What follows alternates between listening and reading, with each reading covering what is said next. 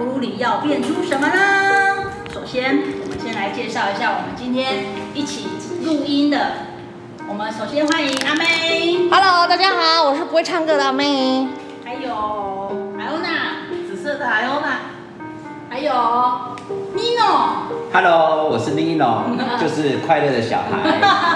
欢迎小鱼。嗨，大家好。欢迎小鱼。小鱼是我们 CFP 国际的认证理财规划师。那小鱼在各大政府及私人的社会机构呢，他都有在讲那个理财规划的课程，是非常知名而且受到大家欢迎的讲师。是。所以今天再一次掌声欢迎小鱼。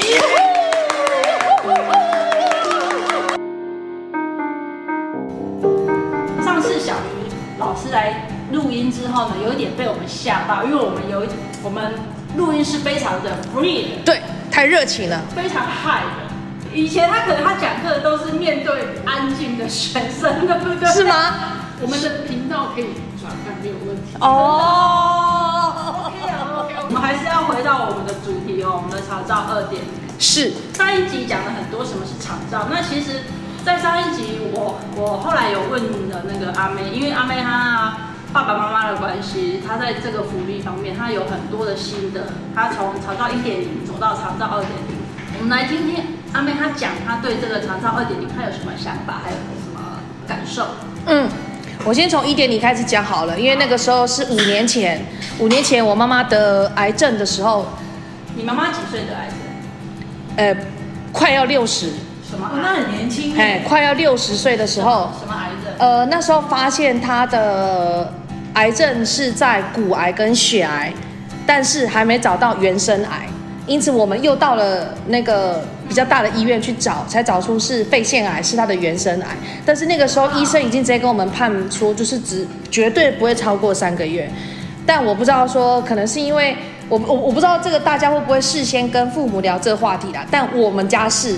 所以我在很妈妈还蛮年轻的时候，我就问过她说：“你如果得了绝症，你想知道吗？”我妈说她不想知道。所以我妈到她断气的那一天，她都不知道自己是癌症而死，她以为她是五十肩呐，因为她一开始会发现那个癌症是因为她的肩膀右手举不起来。然后我们只是带他去看医生，但医生就怀疑叫要切片什么什么，好，就才发生了这一些事情。那那个时候，因为我姐姐是呃公务人员的关系，所以她很清楚长照对我们来讲是很需要的。因为虽然我们家有三个孩子，但是实际上照顾父母的责任跟金钱的支出，只有我跟我姐姐能够承担。那那个时候，我姐姐她又是嫁在苗栗，我又常常要出国。因此，当我们没有办法照顾的时候，我真的很谢谢长照一点零，因为那个时候我们其实我还在国内的时候，我们就用了好几次的喘息，那时候是叫喘息啦，还没有说你可以去什么日照啊，还是说你可以带他去安养？是哪个喘哪个息？就是让你休息一下，再走下去的这个喘息，喘口气。对，因为那个时候会有这个长照的一点零立法，我已经忘记是哪个执政者了，这个我们就不讲政治。但是他那个时候的出发点，就是因为在蛮多的社会事件上，有照顾年长的父母或者是亲戚，哎，有的时候其实那时候最。最大家讶异的就是妹妹，亲生妹妹照顾亲生姐姐，她把亲生姐姐给杀了，然后自己，因为她自己，因为爸爸妈妈走得早，所以她为了感恩姐姐，所以她在照顾姐姐的晚年的过程当中，她也刚好她未婚，可是其实她自己年纪也大了，因此她把把姐姐给杀了，然后自己也走了。社会新闻真的非常多。对，然后所以那时候政府就一直很想要把这个部分把它给。减少这样的案例发生，所以他想要有这种一开始是叫喘息服务，那那个喘息服务它是以小时来算的。像我，如果说我那一天要开会，我来不及回去帮我妈妈准备午餐，因为我妈妈是住大肚，我住台中市，而我姐姐住苗栗市，所以我们就会用喘息，请她帮我们买我妈妈爱吃的三妈臭臭锅，然后还有做这种事可以可以可以可以，嘿。然后，嘿，然后就指定是三班臭臭锅。你干嘛用那个？呃，这个是我姐姐处理的，我不知道是打电话还是什么。但是我们有一个窗口。付钱去买，然后你再给他，还是？对，嘿，我们。肯定要说明一下，我差的。嗯，就是说你现在的长照二点零，像你喘息服务的话，他大概会希比较希望说那个的时间是比较稍微长比如说半天，免得临时派不到人。对，然后再来就是说，可能这也是二点零跟一点零比较不一样的地方，因为二点零我觉得已经是比较。就在更全面化一点，嗯，真的。现在，所以现在可能就是像这种临时的状况，坦白说会比较难。像这种喘息服务一定要先申请的原因，是因为就是说，坦白说，我们现在很多机构的这些的居服员，他们今天要照顾的个案其实越来越多。那其实这些个案的时间是一个跟一个接的很紧的，所以就是说，我觉得也趁这个机会，就是说让就是分享让大家知道说，就是我觉得人可以互相照顾，都是一个很难得的缘分。嗯，那今天我们在面对这些，在面对这些居服员，他能够就是说能够帮助我们去分担一些事情的时候，他们其实，在每一个个案跟每个案家中间，他们的就是他们还有他们的路程。对，对，其实这个路程其实都不算在这些服务的时间跟项目里面的。可能那时候申请的人少啦。对，哎，所以才可以这样子。才能够有这种。你的意思是说，比如说他从那个路程是？比如他原本上一个个案在嘉义啊，下一个个案在台中，是这个路程吗？还是心理的路程？对，就他的整个路程的规划。对，我要从这里到那里，那里到那里这样子。对，嗯，你中间如果插一个个案的话，就会扰乱掉他的原本的那个哦哦安排安排。而且其实坦白讲，就是我们今天站在被照顾者的立场，其实我们就是尤其是我们这些长者，在心心情跟心态上来讲，就是都会因为是一个安全感。我今天照来，就是固定都是这一位来，就是说我们有有互动。如果今天换人，他的信任度才会够，那信任度才会够。那坦白来讲，也是这一位照顾，就是这些这位居服员，他也比较了解这个就是这个案家的状况。嗯，就基本上来讲，就会是说，那一开始没合的时候，就会都带着这位这位居服员到案家，就是到个案家里面去做一些的认识。那彼此去做一些的评估之后，是那以后大家就这种服务方式也去。原则上来讲，尽量不会做太太多的调换。嗯，我们大部分都是那一个阿姨，固定的阿姨。对，嗯，大部分是那个阿姨。比较熟悉这个状况，所以说像现在如果说就是需要用到喘息服务的时候，基本上来讲都会希望，其实机构也都会主动的，就是说会呃告诉我们，就是说我们最好要先提早。嗯，要事先预约。人员上来讲比较好做安排。那除了就是说照顾，就是说今天居服员这边机构他们可以安排人员以外，再来就是也让被照顾者告诉他，就是说，哎，那天我会不在哦。其实我们的这些长辈都很需要被事先告知的心理安全感。真的。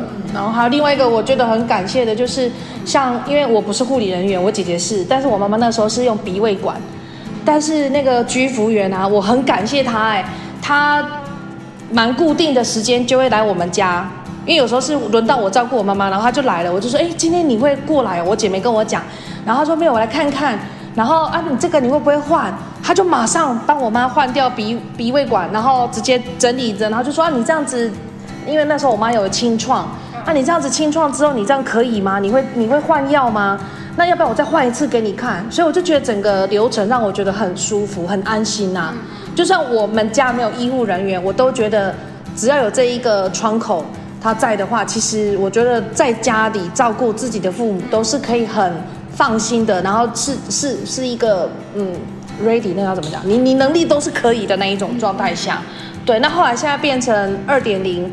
因为那个时候我最记得，对，我那时候最记得我妈的就是只能喘息，可是她那时候日照什么那些她是没有办法的。对啊，后来我们只有用到养老中心，哎，不是安养中心，那那那个也是只有一个时间点可以用，好，那用完之后呢就没有了。可是现在这个二点零很特别，其实我爸爸他还能走，爸爸他还能吃，呃，我爸是那个双脚换了。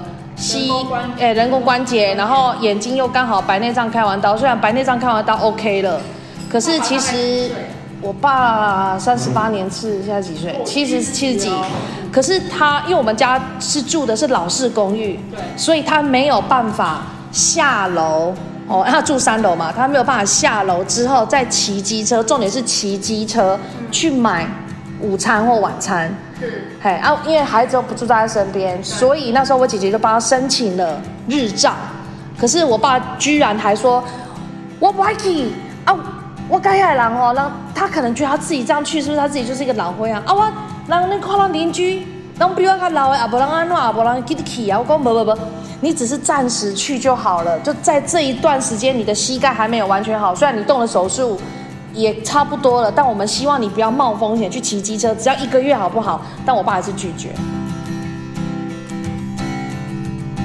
那我有一个问题，嗯、类似像你爸爸这种状况的人，就说他并不是失能，哦，然后他只是行动不方便，暂时，然后年纪大一点，那也有子女，那像这样子的人，其实，在台湾的人口来讲，他比例其实非常高，哎。是对这样子的比例来讲，要得到普遍性的能够得到政府的照顾，其实应该不是比例非常多吧？嗯，也不能这么讲，就是说，像刚刚阿妹讲的，就是爸爸这样的例子，他不愿意去啊，他不愿意去，然后就是说，他今天其实就是要照顾他的三餐，就是 吃这件事情。其实，在二点零里面有一个服务项目，就是说，其实是可以代购他的。他的有。的，那第一个，那第二个，对，送餐服务。那第二个就是说，因为家里面是后天的房子，那其实爸爸是因为行动不便，因为包括他换关节，然后包括就是说他的眼睛的音乐的状况，那就是比如说，他其实在二点零里面还有一个可以申请是辅具，辅具，就比如说辅助工具，对，我们有，我们有买了一个四只脚。除了这个以外，包括就是说，因为像因为家里面是有那个就是楼梯的，是不是有电梯箱？就是不是电梯，就是那个楼梯的的的一个电动电动这样上去的那个。就是说这个是一样也是一样，会针对它的就是失能的等级，会有会有就是说呃辅具的额度的评估，所以一样也是就变成说，像连这个都可以申请，是是哦，是很细项哦，是，嗯，因为。应该说，长照二点零的，我觉得有一个主要的精神，就是说能够让长者，或者说让这一位被照顾的人，能够尽量在他原来的居住环境里面，能够维持他的生活品质。嗯，老人家也不想离开他住的地方啊。对于就是长者来讲，他的生活他能够安定，然后对于家人来说，你可以比较安心。这就是上一集小雨老师讲的在地老化。嗯，我觉得在地老化是延伸的，就是应该是在地老化是一个主要的精神。就是长期照顾，就是长期照顾服务法，其实这样的一个功能就是变成说，让就是用在地老化这样的一个精神。哇，这个名词实在是会蛮负面的。在地老化，对呀、啊，因为老化两个字会让人家觉得你就是在告诉我我老化，只是不要去外地老化，你就是要要怎样老化？就像拿我爸爸来讲，其实我有问过他来住我这里，因为我们家是大厦，所以有电梯。对。他至少他要上上下下方便啊！我姐姐在苗栗，她是透天的，可是她一楼有孝亲房，但我爸还是不愿意，他还是要住在大肚的那个老旧要走三楼的老旧公寓，所以其实造成我们的困扰是因为我们会担心他，但他又不愿意被我们照顾，所以那个时候其实还蛮感谢二点零，一期二点零解决了很多就是类似这种情形。我不是不爱我爸爸妈妈，我不是，而是他不愿意配合我啊。对，因为去你家住就觉得是你家啊，不是我家。对，那这个就变成是老人家自己要去去去改变他的想法啊。但是如果他不愿意改的时候，但我也不可能为了他我就离职。那这样以后不是一家倒，是两家都倒怎么办？对。所以长照二点零，我觉得我很感谢的是，他就是帮助到你。如果在工作，就像小鱼在上一集讲的，你还是可以去工作，可是你的家人还是有人可以照顾。对，这种这种精神我觉得很棒。那那有什么数据说，呃，比如说台湾总人口当中有多少人去使用到这个长照二点零？台台台湾使用申请的人多吗？就我个人来讲，我周遭我就没有碰到任何一个人有使用到。对啊，像我我我高雄的妈妈，她也是用那个什么。楼梯的那个电动的那个仪器设备，我们也是自己花钱的，根本不知道有这个。对，从来不知道这个可以申请。在我们讲说，就是从官方的资料，可能就是说叫独居，可能要你的独居可能要符合一些条件或一些资格。但是我觉得说，呃，先撇开这些不谈。今天我如果说本身我就是六十五岁以上，我希望或者说我想要知道我有哪一些资源我可以利用。嗯，因为这个利用是让我自己的生活可以过得比较好。因为我觉得我们的长者，台湾的长者都有一个。概念就是，其实我真的很不想要麻烦我的小孩，还是这个屁啦。所以说，既然是这样的话，那我觉得一气的，用这样的一个点来，就是引导我们的长者，就是说，说是不是就是说，哎，有这样的资源可以去使用，让他去，让他去，就是说，哎，我我我我用这样的文字可以去做询问，不管我可不可以申请，不管我可以申请到什么样的的条件，反正我就是去问。对啊，才知道，真的真的。照顾者也可以申请，对不对？照顾照顾者一定一一定是要有血亲关系吗？没有，没有啊。呃，这个部分的话，因为就是我们在实务上面正好有遇到类似的状况啊。那因为那个状况比较像是说，就是这位阿嬷，那照顾她的是他们找的另外他们的另外的一位亲戚，其实不是直系嗯二等亲、三等亲，甚至是更远的。那我们也就是有有有去询问过相关的机构，那他的意思主要是说，因为他们今天就是卫生局来询问的时候，谁最了解这一位的情况？哦，这个才是重点。嗯。因为坦白讲，我觉得现在的家庭结构跟社会结构，就我们现在是多元成家，对你就算是 跟阿妹就很想要成家，其实这是一个现在的一个实际上的状况。因为有时候我们不见得所谓的直系血亲是最了解我们的状况，确实是，反而是生活上面的人在，嗯，生活上面有的时候就是你有亲身照顾。到你才真的了解到某些细节，是。对。对。对，对，嗯，所以我觉得，可是这很难证明啊，不用证明啊，不用证明，因为他是看那个人生病的那个人需要被照顾的人，他不是看照顾者，他是补补贴给这个人啊，只是你就可以，因为我被补贴了啊，你在照顾我的，所以我就减轻了你的负担，对，是这样，难道不会有？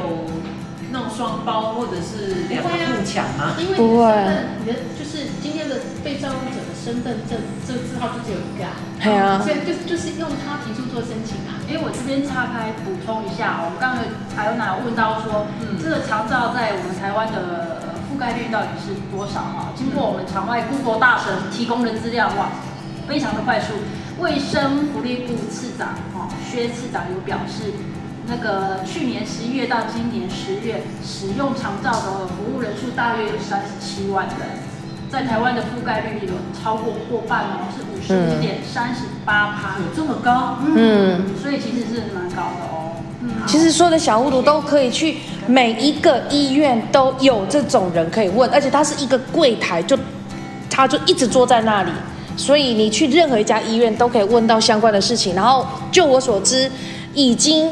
家里有这样的年长的人，然后已经有花了自己的费用做了什么事情，那个都没有关系，你都还可以去问，你还是有可以适合你的长照的补贴哦。说，比如说像 Lino 他们家已经装了这个辅助器，嗯，好，然后现在再去申请也可以吗？就对于那个辅助器，就可能就没有，但是他还是有其他，比如说你们。他可能现在能不能自己吃、自己走路？如果不行，有一些你还有其他的项目都可以使用，哎，那个其实都很好。我我举个例子哈，好，因为像我们家的话，因为爸爸的关系，所以说就是爸爸开始申请长照二点零，然后爸爸的失能等级被评估是七级，嗯，那坦白讲，因为我觉得现在的家庭状况，其实老老照顾的状况越来越多，真的。那因为妈妈的年纪也大，那其实妈妈实际上的状况，其实我妈的体力其实没这么好。但是因为现在两个人在，就是说在乡下这样的生活，其实平常的吃跟买菜都是妈妈在处理。嗯，那比如说妈妈她周末她要去买菜的时候，其实妈妈有点行动不便。可是她今天需要买菜啊，可是我们会不会担心？身为子女我们会担心。可是周末我们有没有办法每个礼拜回去陪他们？没有办法。那这个时候其实反而是就是机构的他们的那个个案，他们他们的督导询问说要不要帮妈妈申请。所以后来帮妈妈申请就是有一个外出陪伴，每个礼拜陪妈妈去买菜。哇，这也不错呢。这个是这个完全没有想过的。对啊，这个服务是就是其实是机构的督导，他们今天来做个案，他们来家里面去看，有点像客制化的。对，他会帮你找出。他是主动。对。那因为主要照顾者，爸爸的主要照顾者是妈妈，次要照顾者是我，所以说其实是这位督导他直接跟我联络，问我说要不要申请，我说好，麻烦请他申请。因为透过这样的话，比如说第一个，对妈妈来说，她今天去市场放风，她有一个喘息的机会。嗯。那第二个，因为她可以买菜，她可以去做好两年的准备。那第三个，有人可以陪他一起买的时候，其实他就可以比较放心的去买他想要。对。那当然，坦坦白讲，在这个沟通的过程当中，其实妈妈一开始说啊不用不用，我都可以。那一次、两次、三次，后来就是妈妈也同意的时候，当她使用过一次这样的一个服务的时候，他就发现哦，有人来帮我真真。哎，其实在这里，我觉得要提醒一些年长的人，千万不要想我都可以。嗯，因为很多事情就是在你都可以的时候，你承担下来了，当下你可以。我想不要但是，但是问题是，像我爸爸走了之后，我妈妈就倒了。嗯，因为你在照顾一个生病的人，你要承担的是不只是体力、心理很多方面。等到那个人被你照顾的人往生走了之后。嗯我妈妈一下子就是失去了一个，好像一个目标，一个目的，她自己也觉得累了，嗯，就一下子瘫下来。那瘫下来，谁要接下去照顾？就是变成孩子，对，对。所以我们都要跟我们的父母讲说，你不要去让自己做的这么累。所有的分担出去之后，每个人担十百分之十。也就一百趴啦，对不对？嗯。那每一个人都不会受伤，可是你一个人担的话，你一个人受伤之后，其他人都要继续担。嗯。那这个是很重要的一个想法，嗯、千万不要想自己都可以。嗯。我觉得这个要稍微灌输一下这个观念。嗯。其实刚才听下来，就是说，不管你有没有这个知识，或者是你有没有管道，只要。你有这个需求或是困扰的时候，就尽量去问。对。那问完了之后，你可能会比较清楚。对。你可能会比较清楚今天的需要怎么去做申请啊，或者是哪一方面可以提供协助啦。嗯。因为有些东西如果没有讲，老实说我们没有问，对。那你也没有办法。比如说我，我还可以找到人陪我妈妈去买菜。对。想都没想过。对对，我们想都没想过。而且刚刚 Google 大神还帮你 Google 到你们家还可以做浴室改造。浴室改造，对。那如果是这样子的话，符合妈妈的，对。是因为你你知道这个讯息，你才会想说，我需不需要去做这件事情？嗯。所以尽量去问，会反而会比较好一点。那你的浴室改造什么意思啊？就是有扶手啊。哦。就是你上次怕你跌倒啊，对不对？临阵临阵那符合被照顾人的需求的。上做一些防滑。你不用啊，你用不到啊。你应该是要做攀岩。因为不知道，所以自己花很多钱去想说，我妈妈需要什么就做什么。对，因为你你也不会去想说政府会给你这样的资源啊。嗯。所以蛮多人都是很多。那时候你还没有认识小鱼啦。哦，的确认识。对啊，哦。真的没有管道，没有管道，或者今天没有听到，我们可能真的就对，这也是为什么说无法想象的那种优惠在这里。接触到某一些东西的时候，那个第一个感觉是啊，有这个哦。对，我相信我周遭应该蛮多人，因为我周遭没有人有申请过。对，甚至你刚才讲的那个浴室改造，我妈在浴室里面跌倒两次。哇，所以要赶快看，赶快找医院。所以这个就有可能。那它这个项目其实细到非常细耶，真的。那所以没有办法一次讲完，只能说我需要什么的时候，我打一九六六，有没有？或者是去柜台留讯息，温棉呼噜，我们这边出来也可以。么好的长照二点零，我们要去哪里申请？要跟谁申请？我们大概只知道的就是医院嘛。那还有哪些单位？真的是打一九六六，一九对对，因为一九六六的时候，其实因为我们会在哪一个县市不一定。哦。那其实透过一九六六，它其实就会询问说你在哪一个县市，就会转接到各个县市的卫生局，卫生就会直接跟你联络，会比较直接的知道说，呃，接下来的流程要怎么做，或者直接上卫福部的网站填完资料，你很快就接到电话了。我们讲的不管是电脑、手机或者任何资讯，都是属于比较呃人口集中的、比较先进的城市。对。那如果偏乡呢？卫生所。嗯。我姐就是在做这个工作，她就是在泰安乡的卫生所，然后他们每一个礼拜都要去巡山。然后顺便去宣导这些长照二点零，帮那些呃在山上的原住民爸爸妈妈们、年长者们申请这些福利。嗯，嘿，所以其实都有。是住在深山的野人，从来没下山，他他一定会去找你啊。或者原住民，他们一定会去找。所以我姐姐每个礼拜开车的那个里程数是很可怕的，她那个山路都已经可以这样开车了。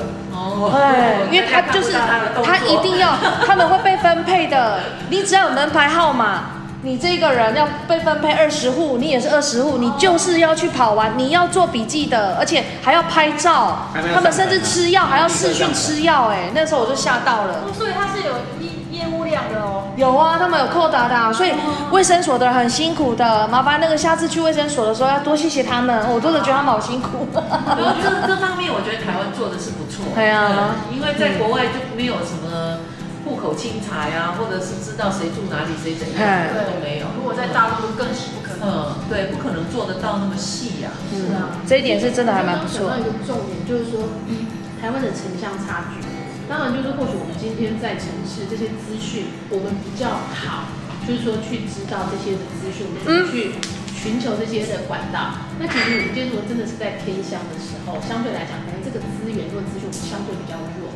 可能也会觉得，反正我的日子就是这样过，但是反而变得说，这个时候是需要，就是呃政府机构这些卫生所的他们的这些的服务人员，他们是主动的接近这些的民众。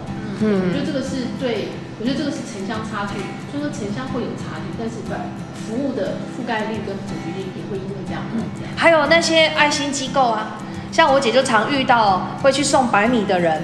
送到偏乡去啊！送的时候一堆，看看他的需要，就说：“哎、欸，阿妈，我帮你申请那长照，好不好？你快点吼，啥啥啥啥啥。”我姐就亲耳听到，所以其实这一些人他们也有在做这样的事情，而且他们都只去偏乡的地方，因为他们觉得市区的人应该都知道了吧？但其实我发现，其实市区的人比较不知道，因为都没有被告知。哎，对啊，我觉得市区的人就像刚刚就是嗯艾露娜讲的，就是说，哎、欸，以前因为不知道这些资讯。坦白讲，我能不能负担，其实也是可以。那我觉得就是在经济上面来讲，可能就会分成不同的，就是一些的状况，就是说，好像我也可以负担，OK，我的生活也可以过，那我就自己来。嗯嗯。我觉得这样，其实在我们现在的生活，我们周到这样的占很大多数。但是有另外一种，就是说，呃，我做，我能不能做这件事情可以，但是造成了我自己的现在的生活，或者说我自己的家庭，造成很大的压力。但是我不知道该怎么办，对，那这个时候我也只能够咬着牙撑下来。嗯，那其实这个某种程度来讲，我们这个时候其实也是在看到另外一个社会问题。是啊，真的。所以大家要练习一句话：看到你周遭有人需要帮忙的时候，你就跟他讲说，打一九六六，看有没有人可以帮你。对对。电话。对对。我不知道，我不知道政府能不能帮你嘛？我也帮不了你嘛，你就打一九六六问有没有人可以帮你。嗯，这种会不会有诈骗的？就是主动到你家里，然后问你有没有需求，我帮你申请，结果你写一堆资料给他，他他给你乱搞。因为钱是会到那个户头里的啊。我觉得这个申请被诈骗就有可能是。对，我是说他把资料带走下，做一些其他的事情。我觉得或许从这样的方式，我们可以或许可以就是提醒大家，就基本上来讲会做这样的申请，大部分都会是透过。医院，嗯，一开始的时候，因为说实话，我们今天会需要，我们家也是这样透过医院，因为一定是因为有生病遇到这样的情况之下，对，那因为就是有一些的生生病造成身体的状况，我们才会有可能就是行动不便啊，或者说无法照顾自己，甚至于是到失能的情况，一定是经过医院的一些的诊断跟判断，嗯，可这是第一线，就是做担心，就是说会有所谓的，比如以前被黄劳保黄牛诈骗过的这样子的，那可以从。医院这个部分，所以其实医院的部分他们也可以代为就是申请。第一、第二个真的打一九六六，嗯，要不然就卫生所，对，当地的卫生卫生局或者卫生署，嗯嗯对，嗯，那这个的话就比较能够闪避掉，就是说所谓的诈骗的这件事情。嗯。不过民众自己也要提高警觉，是，就是如果你觉得他有诈骗的可能的话，你自己要反查。他应该是不会知道，只是说我们尽量从正常的管道，而不是说他主动过来，我就把我的一些资料交给他，对对，这样子反反而是比较好的方式。是，就他拿了一个可能假证件，对，那你这个就可以伪造嘛，对不对？然后你就把你的身份证印章给他，那可能就会出事。反正就是透过一个公家机关。的单位啊，就是比如说卫生局、卫生所，嗯，或者是医院或者警察局也好了，嗯嗯嗯，就这种这种这种比较正式的一个一个单位，然后才去填一些资料给他身份证啊什么这些，这个是。不过我记得在整个这个申请的过程当中，坦白说，我们我印象中其实并没有交出身份证跟印章，哦，没有是没有的。资料填写有，对对，我们资料没有交出正本，只有填写，就是说可能就是今天呃被照顾者，像我爸爸或是我妈妈的资料，基本资料，还有我的，因为我是主要照顾者，或是我我是次要照顾者。嗯、我是提供这些就是生基本资料，但是我的任何的我的身份证件跟印章，我绝对不会提供。他也没有这样的要求，又提醒到我们的小听众了。对，那就记得你的身份证、你的印章这些重要证件，不要随便给别人，这个是不用的。对，你只要提出申请，他们就会派人来呃检视或者是评估啊。嗯，那。后面你就不需要再有任何的什么汇款啊，或者是什么影印啊，什么没有，他完全没有汇款，他都是补贴，所以是你必须做了这样的消费，然后比如说你消费这两千块，政府是直接帮你出了一千六，你就是自己要部分负担四百块，跟我们去看医看医生一样。所以如果要你拿什么证件给他，或者要缴什么钱的，一定是假的。对，嗯，这个大家要注意就对了。没错，没错。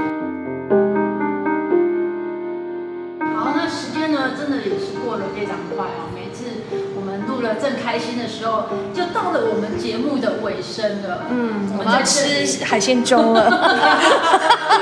今天今天来宾呃，不对，应该叫妮诺。妮诺讲的比较少，所以表示他们家都很健康。对。是不要跟大小屋偷偷讲，是因为我们在录音的时候，他默默的又喝了半瓶啤酒。所以后面他就没有声音。其实其实是比较专业的部分，我就尽量不要发言。哦，不要发言，吃消炎药就好了。好，那我们就在欢笑声中跟大家说拜拜啦。